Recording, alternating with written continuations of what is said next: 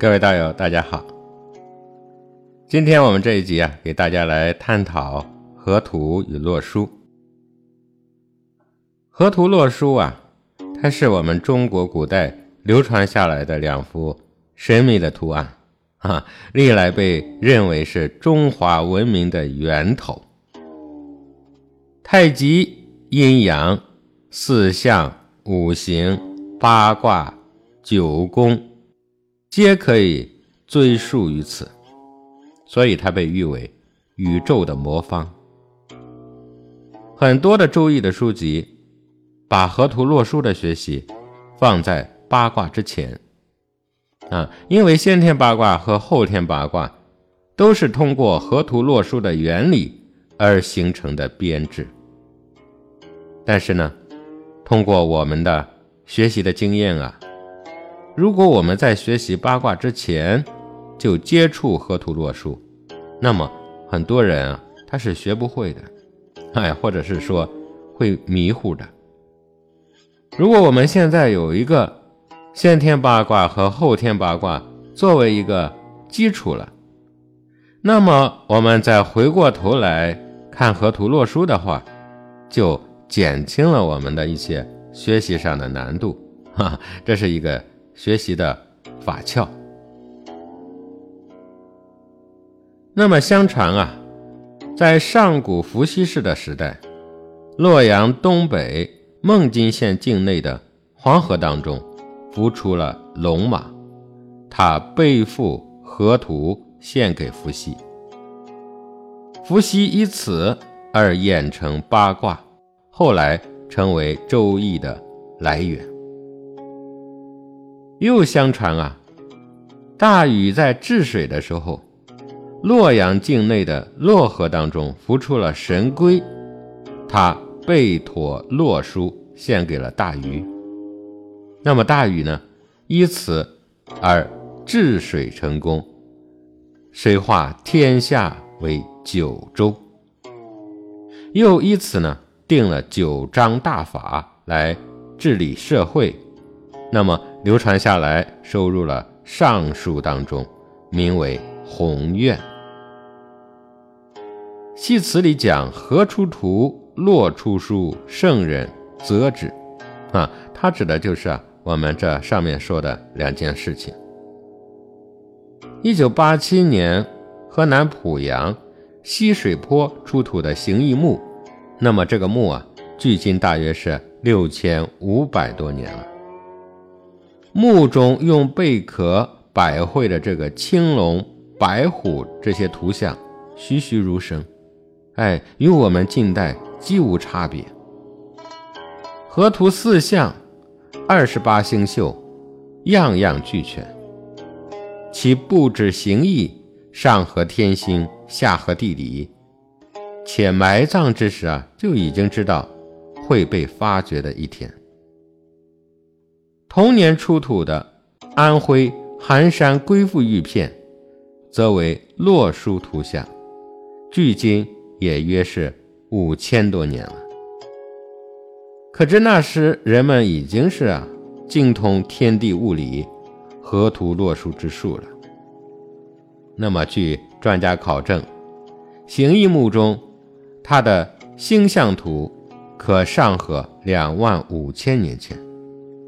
啊，这说明邵雍等先哲认为的河图洛书乃上古星图，此言不虚啊。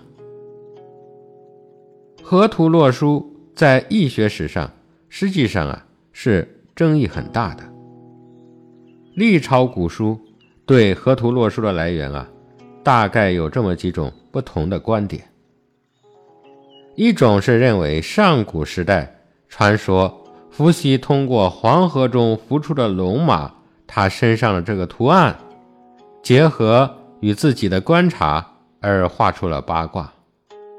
而龙马身上这个图案就叫河图。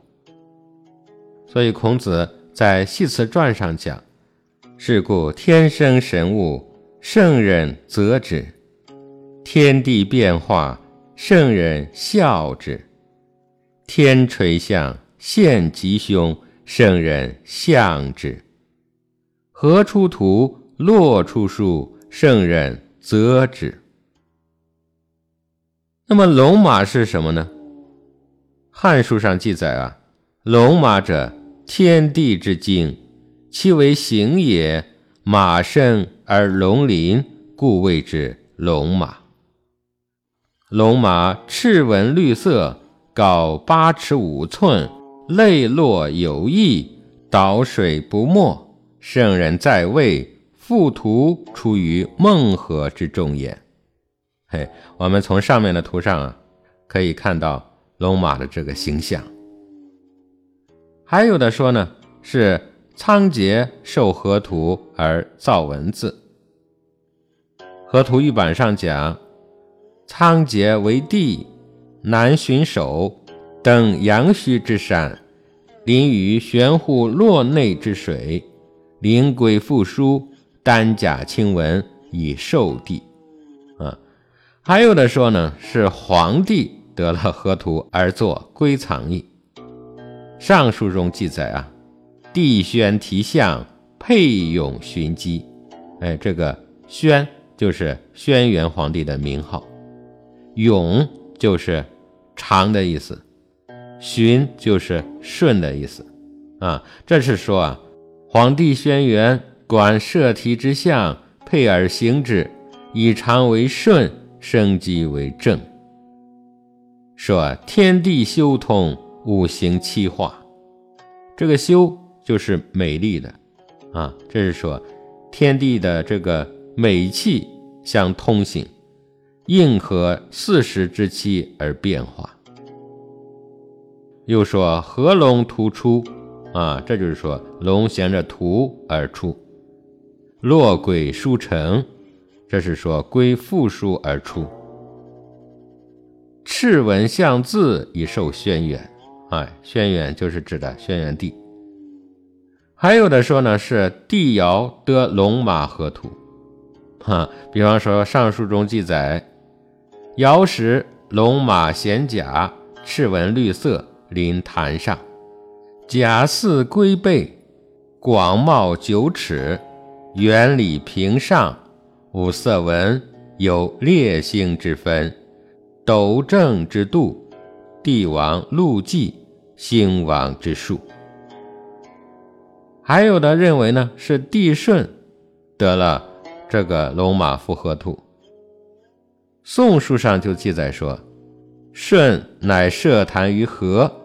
一爻故事，至于下仄，荣光修气至，黄龙复图，长三十二尺，广九尺，出于谈判，赤纹绿错，其文眼当善于。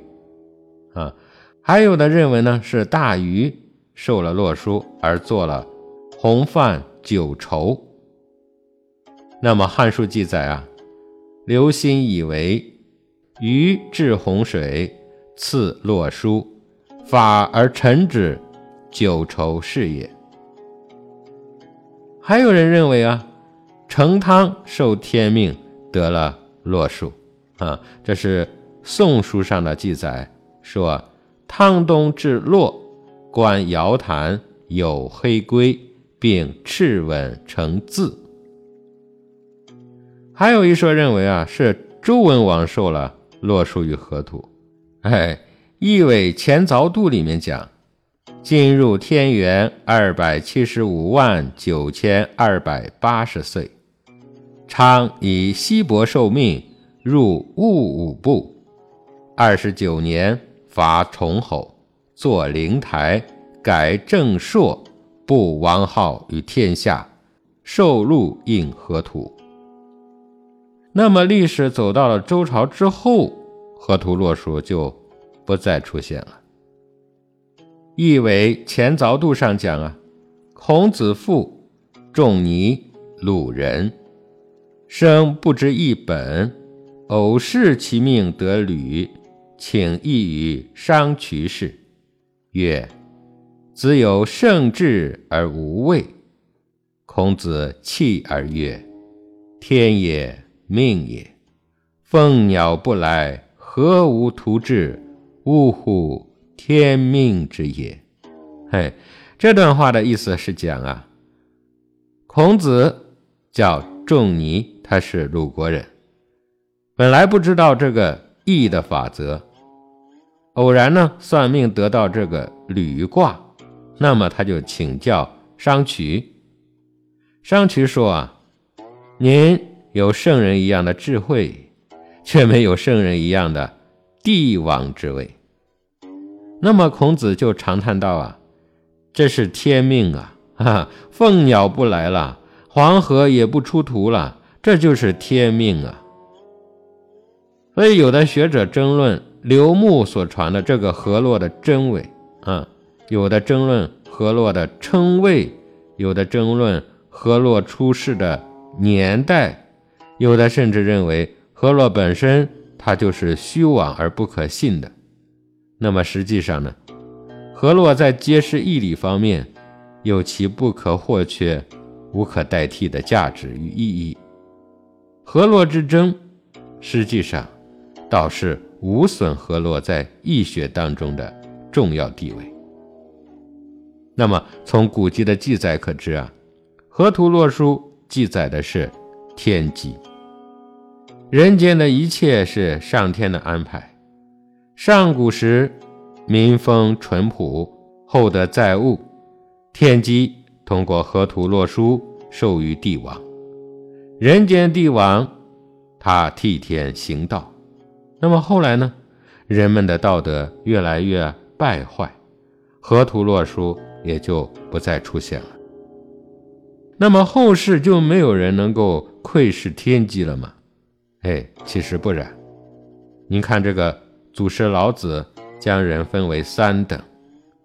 老子讲：上士闻道，亲而行之；中士闻道，若存若亡；下士闻道，大孝之。不孝，不足以为道。啊，也就是说啊，无论男女老幼、贫富贵贱，在真道面前能够醒悟，并且勤而习之的。这样的人才属于上等人，啊，这样的人是有机会了悟真理大道的，能够看到天机的。哎，好了，以上呢是对河图洛书的历史，咱们做了一个简单的介绍。接下来呢，首先我们来学习一下河图，啊，学习河图，我们首先得知道河图它的。排列方式，哎，那么好，我们接下来呢，看看河图它的真实的图像。我们一边看图，我呢一边给大家进行分享。我们来看一下这个河图，从一至十，它布列五方啊，这句话好明白吧？啊，所谓的从一至十，就是说河图里面其实就是。一二三四五六七八九十，这十个数字组成的。那么所谓布列五方呢，就是说这十个数字啊，分布在五个方向里。哪五个方向呢？就是东西南北中，哎，这五个方向。但是河图上没有数字。啊，它只是点了白点和黑点，所以我们要知道啊，《周易》的数字是从河图洛书当中而来的，它不是自己编出来的。最早的表示是点，啊，有的图呢是花，啊，有的图是哎别的什么符号。我们只要知道，别管它用什么来表示，其实就是在说明数理。啊，比方说我们排十个石头，它能代表十。那么你去排十个棋子，它也能代表十，啊，排十个苹果呢，还是代表十，就是这个意思。河图用十个黑白圆点，其实就表示出了阴阳、五行和四象等等的概念。我们看这个图啊，它是四方形的，最下面呢是北方，这个方位我们学习过了，上南下北。哈，所以这里呢，我就不多讲了。五方每一方都有黑点和白点，那么黑点代表着阴，白点代表着阳，啊，这样阴阳的概念啊，就从这个图上表现出来了。那么我们继续看，在北方，一个白点在内，六个黑点在外，它代表了玄武星象。五行属水，那么东方呢？三个白点在内，八个黑点在外，它代表了青龙星象，五行属木。在南方，两个黑点在内，七个白点在外，它表示了朱雀星象，五行属火。在西方，四个黑点在内。九个白点在外，它表示了白虎星象，五行属金。在中央，五个白点在内，十个黑点在外，它表示了时空基点，五行属土。这样呢，五方五行就出来了啊。其实啊，除去中方，那么剩下的四方呢？不就是四象嘛，对吧？左青龙，右白虎，前朱雀，后玄武，啊，当然你也可以理解为是我们学习过的二十八星宿图。我们知道了河图的这个基本的排列了，接下来我们来学习河图之数。河图之数呢，它阐述了这么几个易学的数字。第一个，它给我们表示了天地之数，对吧？一二三四五六七八九十。我们前几集当中几次提到河图和十，洛数和九，这就是说河图它是十个数字，洛数它是九个数字。这个数字怎么来的呢？当然不是随便的创作而来的。这是根据天象而来的，哎，我们继续学习啊，就会越学越明白了。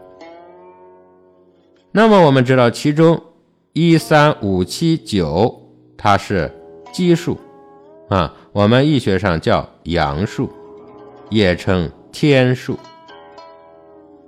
二四六八十它是偶数，我们易学上叫阴数，亦称地数。阳数相加，啊，一加三加五加七加九，它的和是二十五。阴数相加，那么二加四加六加八加十，它的和是三十。那么阴阳之数相加呢，就是五十五。所以系辞讲：天一地二，天三地四，天五地六，天七地八，天九地十。天数五，地数五，五位相得而各有和。天数二十又五，地数三十。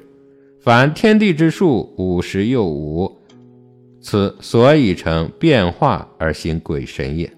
啊，这句话形容的就是天地之数是五十五。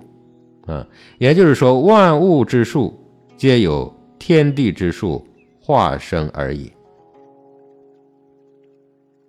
另外呢，我们从这个图上可以看出来，一六居北，三八居东，二七居南，四九居西，五十居中。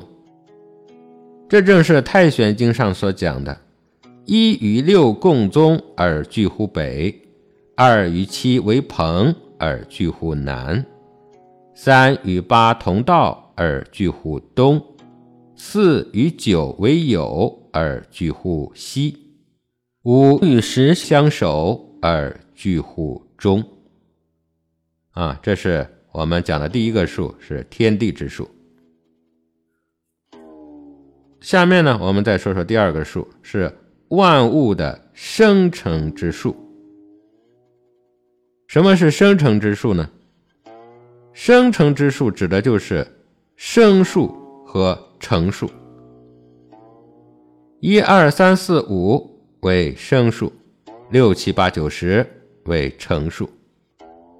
生数为阴，成数为阳。阴生阳成，生成互根。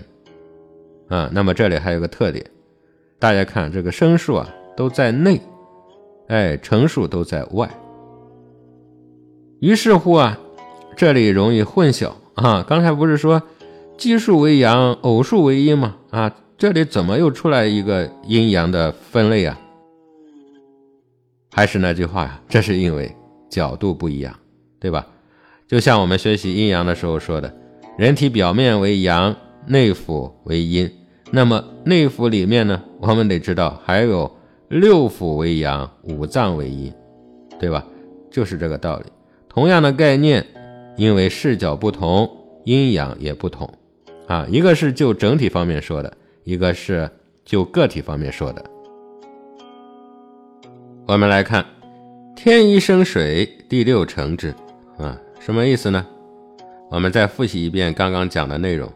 哎，这里出现了四个数字：天数，对吧？地数。生数、成数，哎，这个我们要先捋顺它，哎，大家不要把这些弄乱了。我们知道了阳的，也就是白点，它是天数；阴的，也就是黑点，它为地数。里面的一层都是生数，外面的一层都是成数。所以，我们看到北方属水，对吧？水是怎么来的呢？是天生地成的，哎，万事万物都是天生地成的。里面的生数是一，又是白点，是阳，所以叫天一生水。外面的成数是六，又是黑点，我们叫地数，所以叫地六成之。我们理解了这个，哎，那么其他的四方我们也就容易明白了。它们分别是：地二生火，天七成之；天三生木，地八成之；地四生金，天九成之；天五生土，地十成之。啊，所以啊，一为水之生数，啊，二为火的生数。三为木的生数，四为金的生数，五为土的生数。那么六呢，就是水的成数；七就是火的成数；八就是木的成数；九就是金的成数；十就是土的成数。万物都有生数。当生之时方能生，那么万物都有成数，当成之时方能成。所以万物生存皆有其数啊，啊，这也就是我们所讲的万物的命数吧。那么下面呢，我们说一说第三组，叫五行之数。五行之数其实就是五行的生数。哎，也就是上面我们学到的，水一，火二，木三，金四，土五。这个数字呢，也叫小眼之数。哎，一三五为阳数，其和为九，所以呢，我们知道九它是阳极之数。二四为阴数，其和为六，所以呢，我们把六。作为阴之奇数，阴阳之数合而为十五，对吧？所以化为洛书，则纵横皆十五数。这就是阴阳五行之数。我们从这个洛书上面可以看出，横着、竖着、斜着，对吧？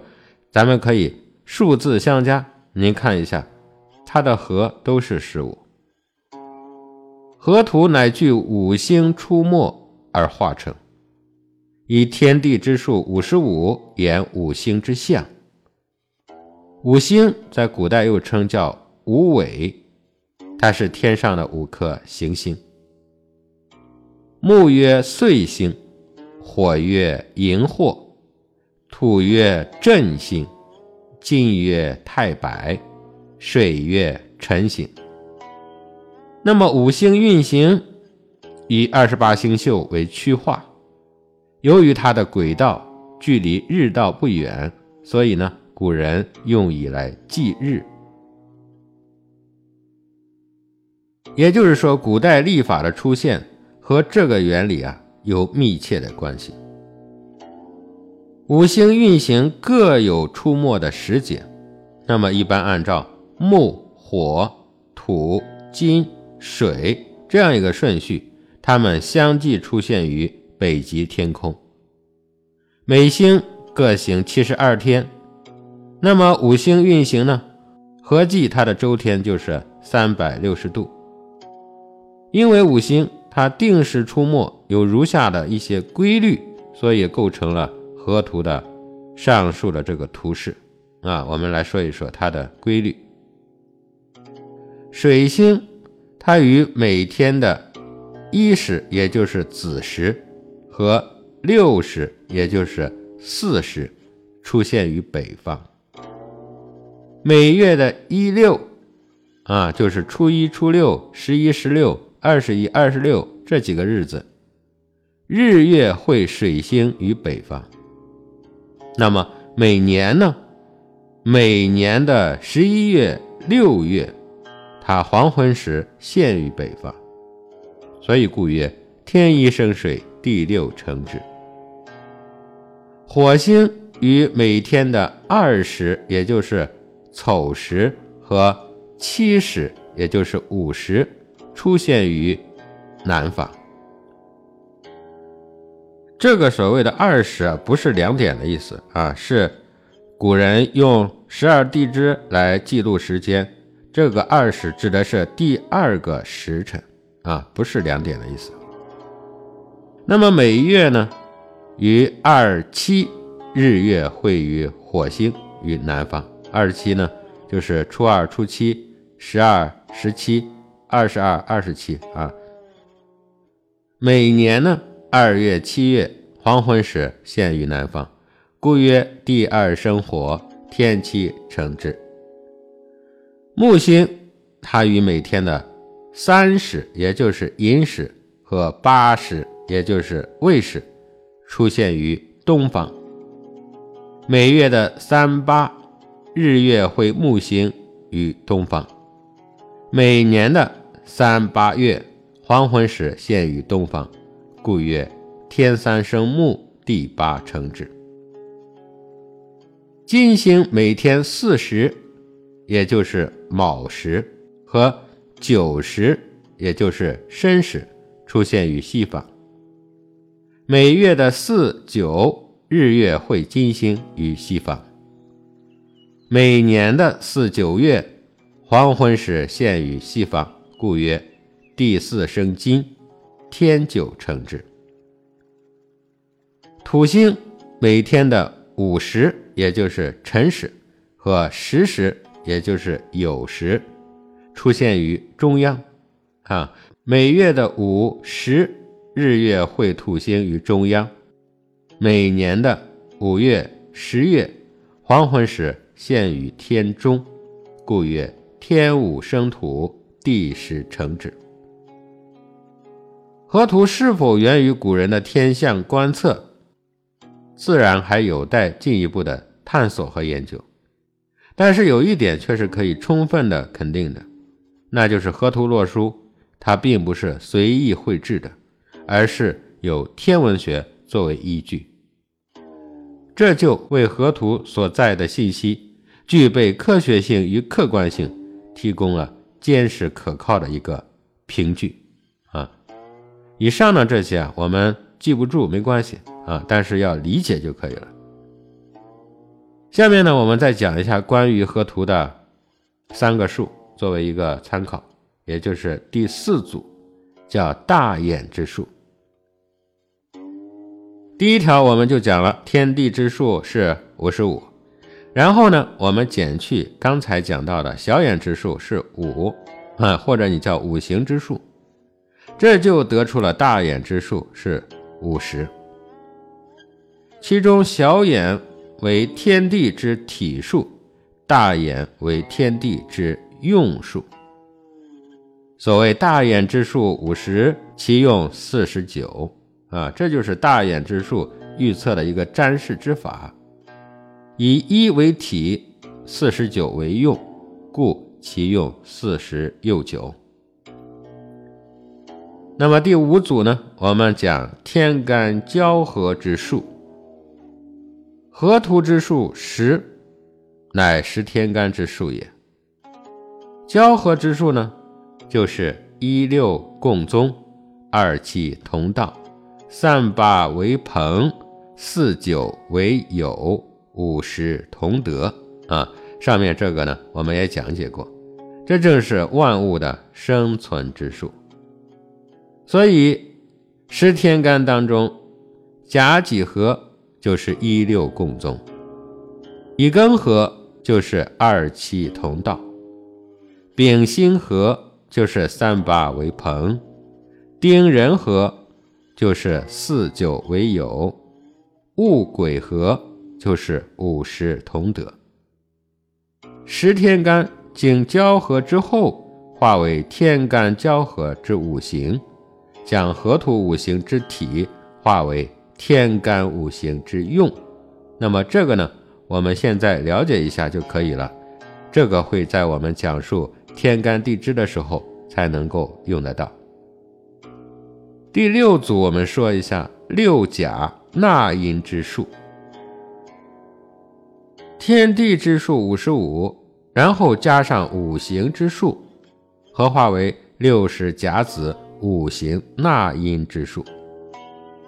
十天干的阴阳五行与万物相交，同气相求，同声相应，各发出十二种声音。按照河图。北、东、南、西、中，丞相五位五行共六十纳音，乃天地五行声音之数也。啊，这个以前我们其实讲过，关于每个人的这个纳音，对吧？纳音是什么意思啊？我们刚开始的时候啊，就讲过这个问题，其实就是天与人同声相应、同气相求的一个体现。第七个，我们说一下河图根数啊，根就是树根的根。我们发现一六二七三八四九五十，它们之间啊，五为根数啊，为什么呢？因为它们彼此相减之后都是五啊，这个就称为叫河图的根数。那么以上呢，河图之数。我们就讲完了，哈哈。接着呢，我们下面来说一说河图之理。哎，河图给我们展现了哪些原理？首先呢，我们来说一下河图，它有左旋之理。我们从这个图上可以看出来，啊，土生金，金生水，水生木，木生火，火又生土，它们循环往复。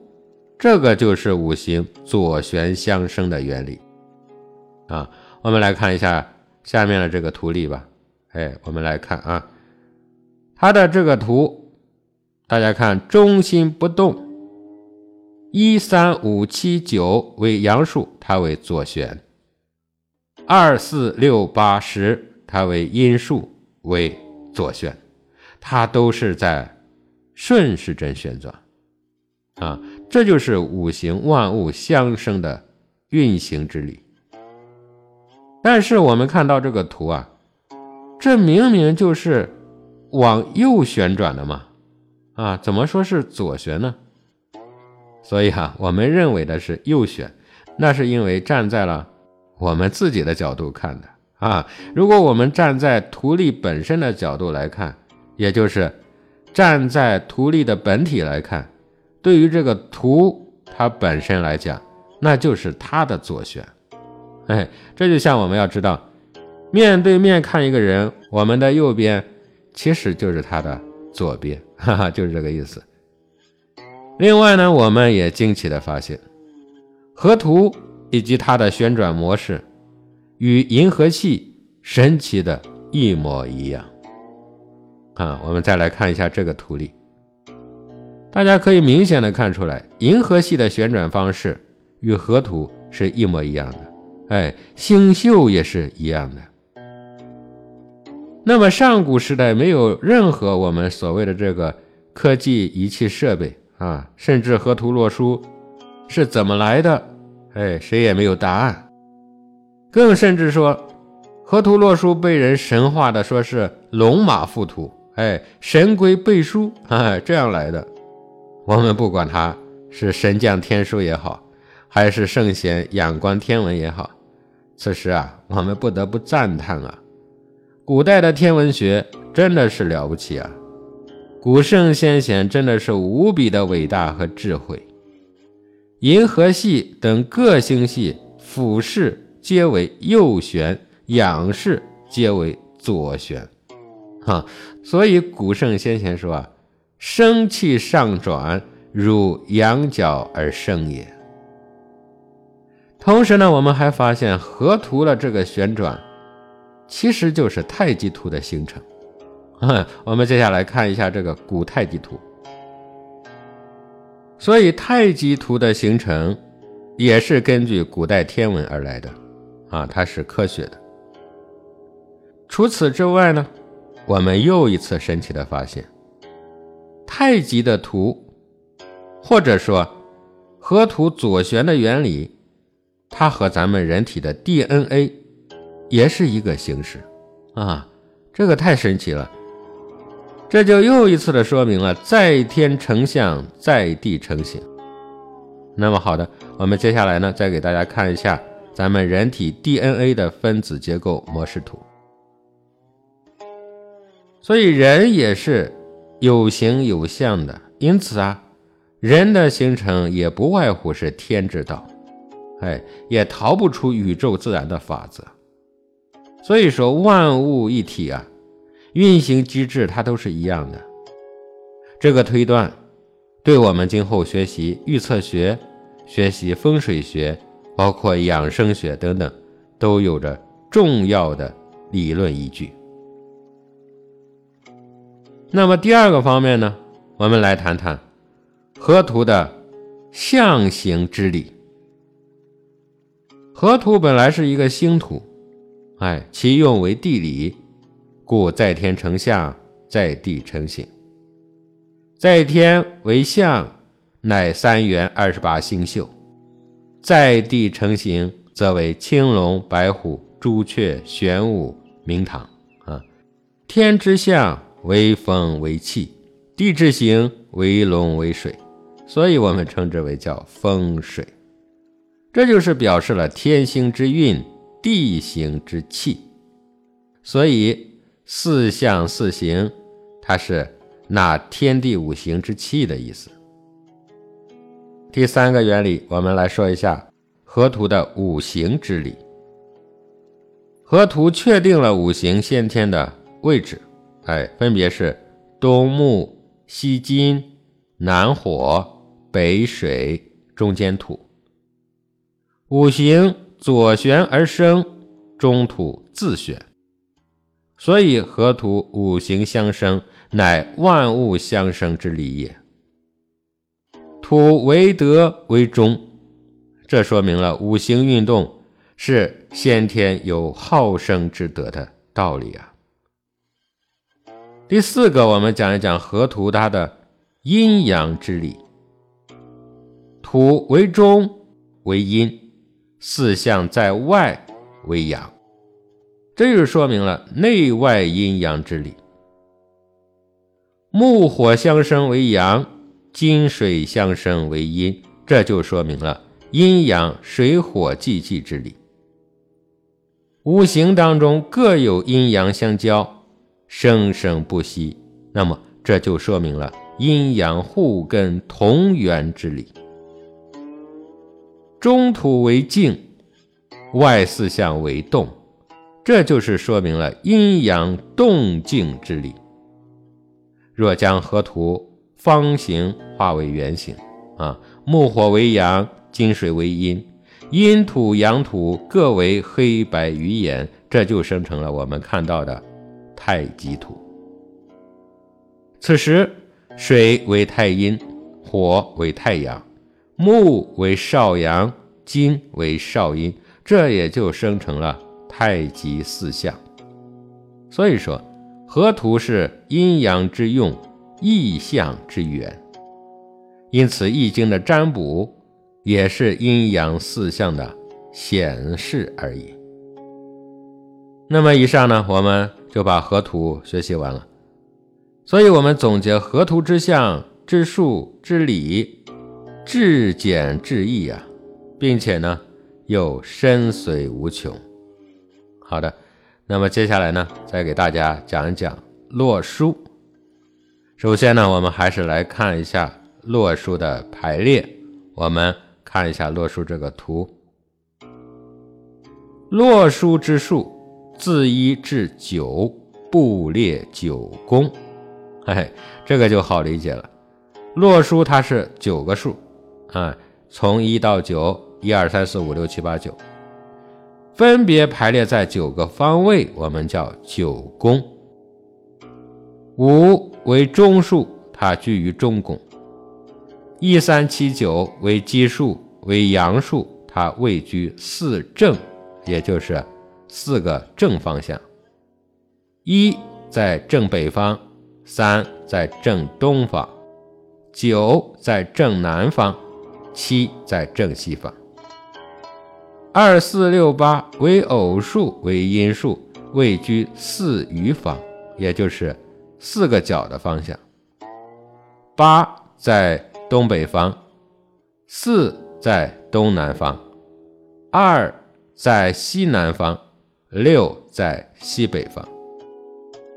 那么在《黄帝九宫经》上有个口诀，可以帮助大家记忆这个，并且这个数字啊，咱们一定是要得记住的。嗯，我们以后应用的时候会经常的用到。嗯，这个口诀就是带九履一，左三右七。二四为肩，六八为足，五居中宫。啊，那么这九个数相加呢，它的和是四十五。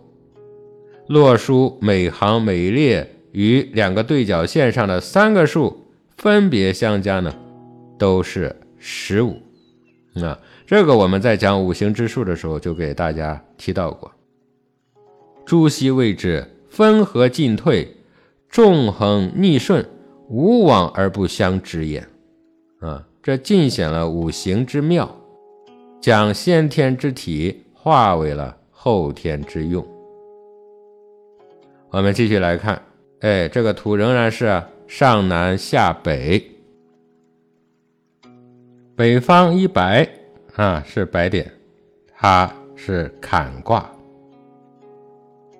南方九子是九个白点，是离卦；东方三碧是白点，是震卦；西方七赤是白点，它是兑卦；东北方八白是黑点，它是艮卦；东南方四绿是黑点，它是巽卦；西南方。二黑是黑点，是坤卦；西北方六白是黑点，是乾卦；中间五黄是白点，它是统化八方的。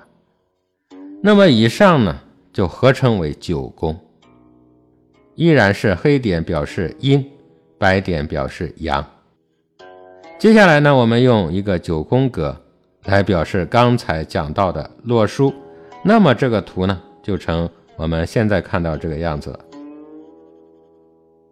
接下来呢，我们给大家谈一下洛书之术。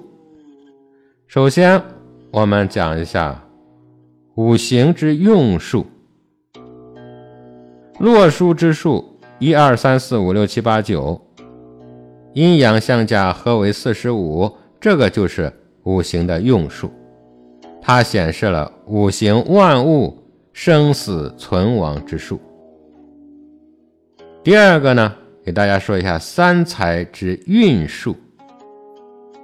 五行之数为五，也就是水一火二木三金四土五啊。刚才我们讲过了，阳数是一三五合为九，阴数是二四。合为六，所以六十四卦卦爻里面的阳爻称为九，阴爻称为六，阴阳合为十五数，这就是三才五行之数。三才就是天地人，天有五行，地有五行，人有五行，这三者合起来就是十五啊。那么说的就是这个意思。万事万物啊都有五行，因此我们看到了九宫图上纵横交叉，上下左右四面八方皆难逃三才五行之数，它们相加和都是十五。接下来呢，我们再说一下九星之数。河图它是四象之数，洛书呢它是九星之数。我们这里再给大家提示一下，河图洛书的来源虽然有很多不同的版本，或者是说传说，哎，我们也没有办法考证。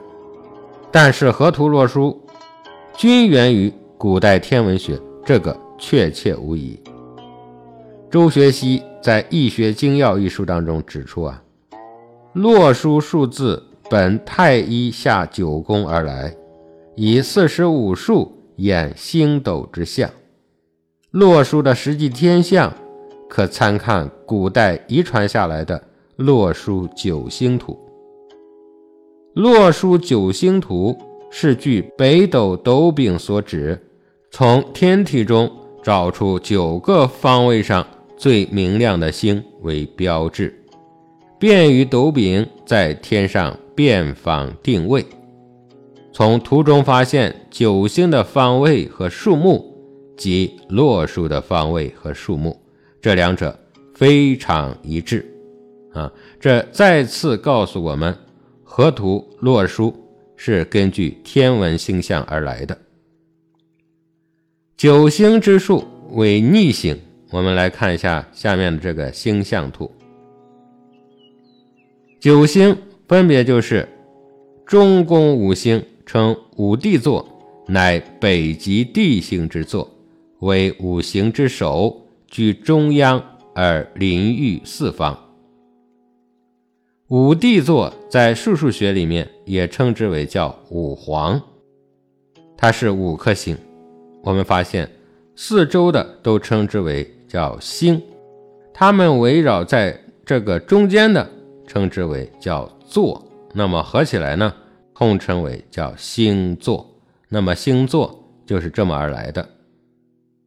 五帝座下方为北极一星，横居北方，以此定位。北极星是第一星，在数数学里面也称之为叫一百。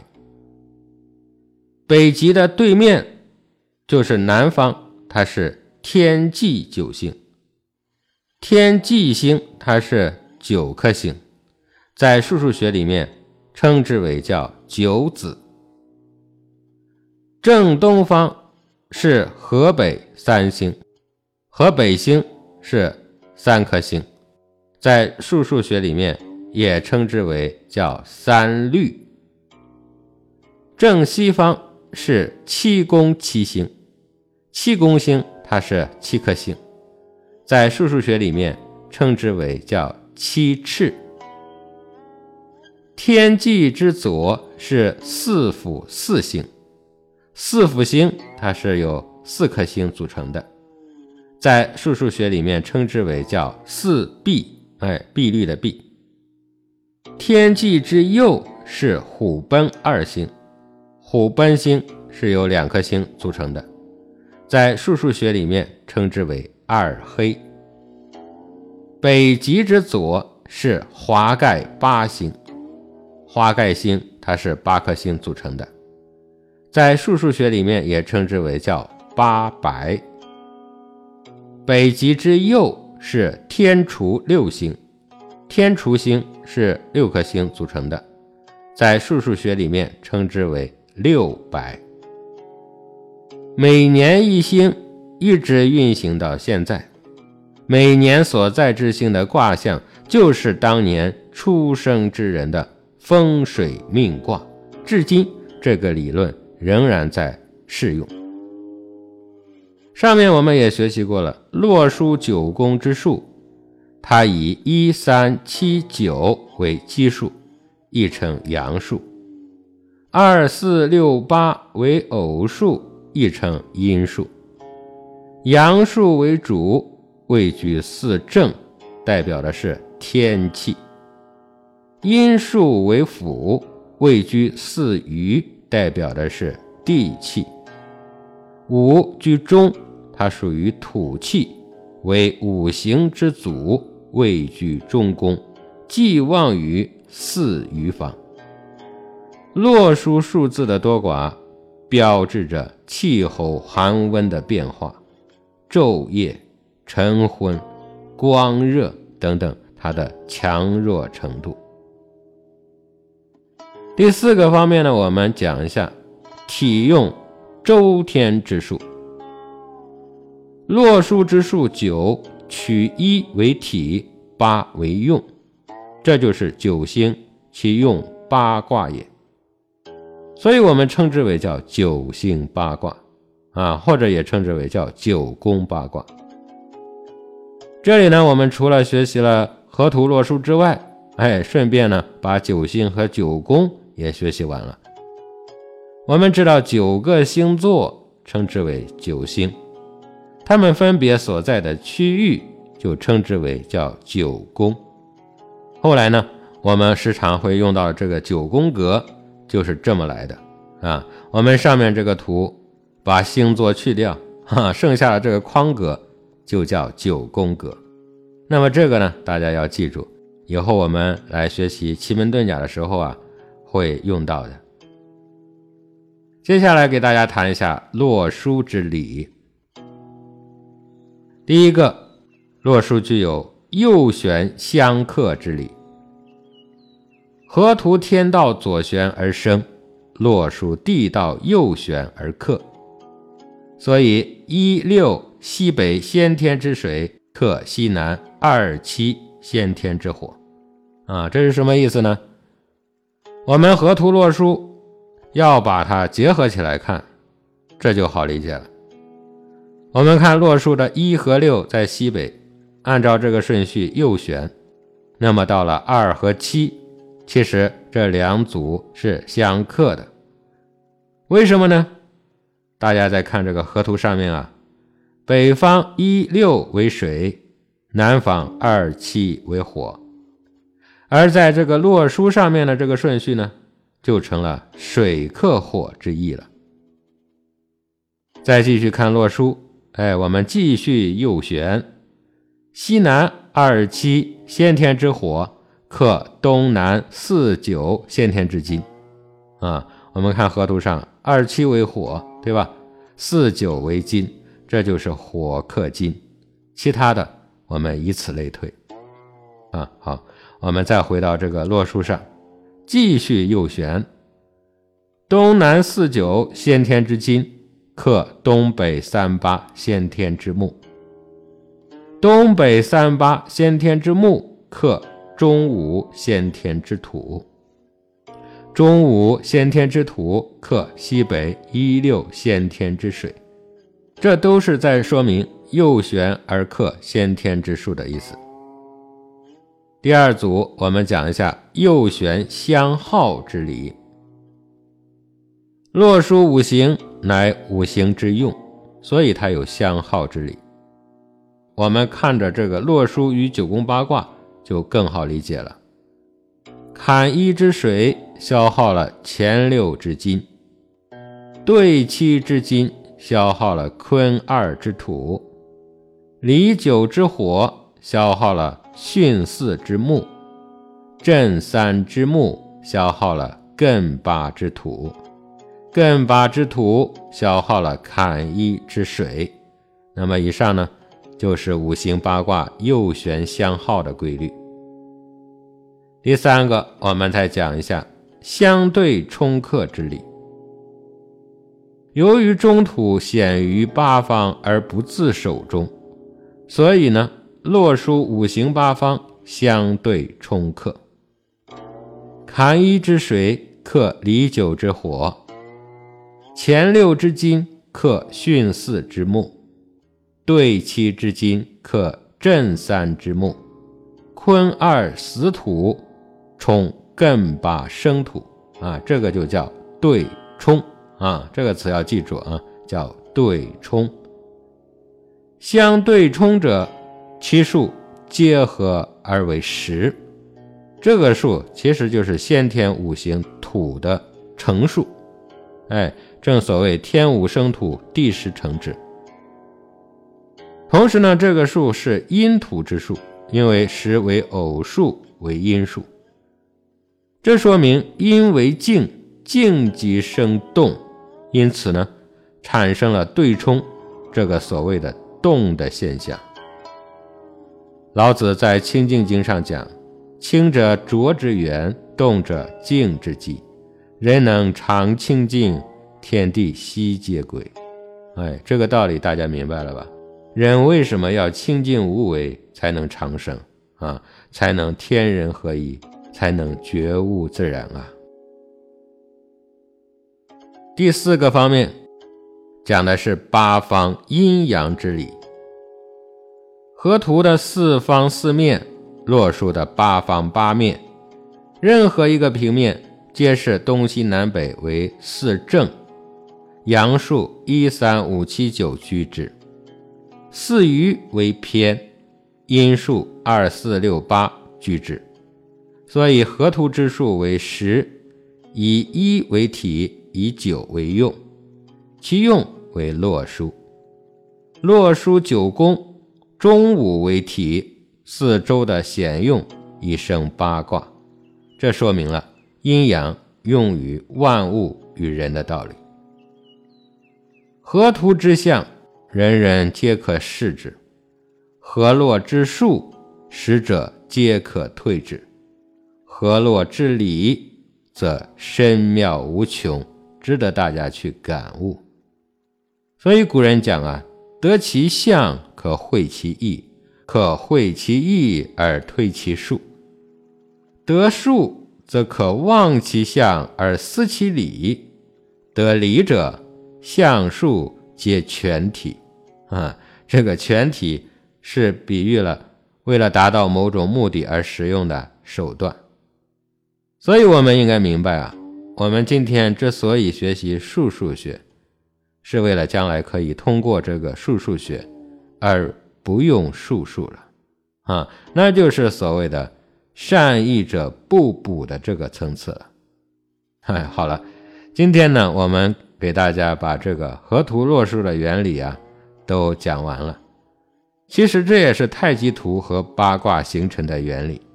我们今天呢，由于时间的关系，就跟大家说到这里。欢迎您收听道学在线的周易数数学。好的，各位道友，我们下集再会。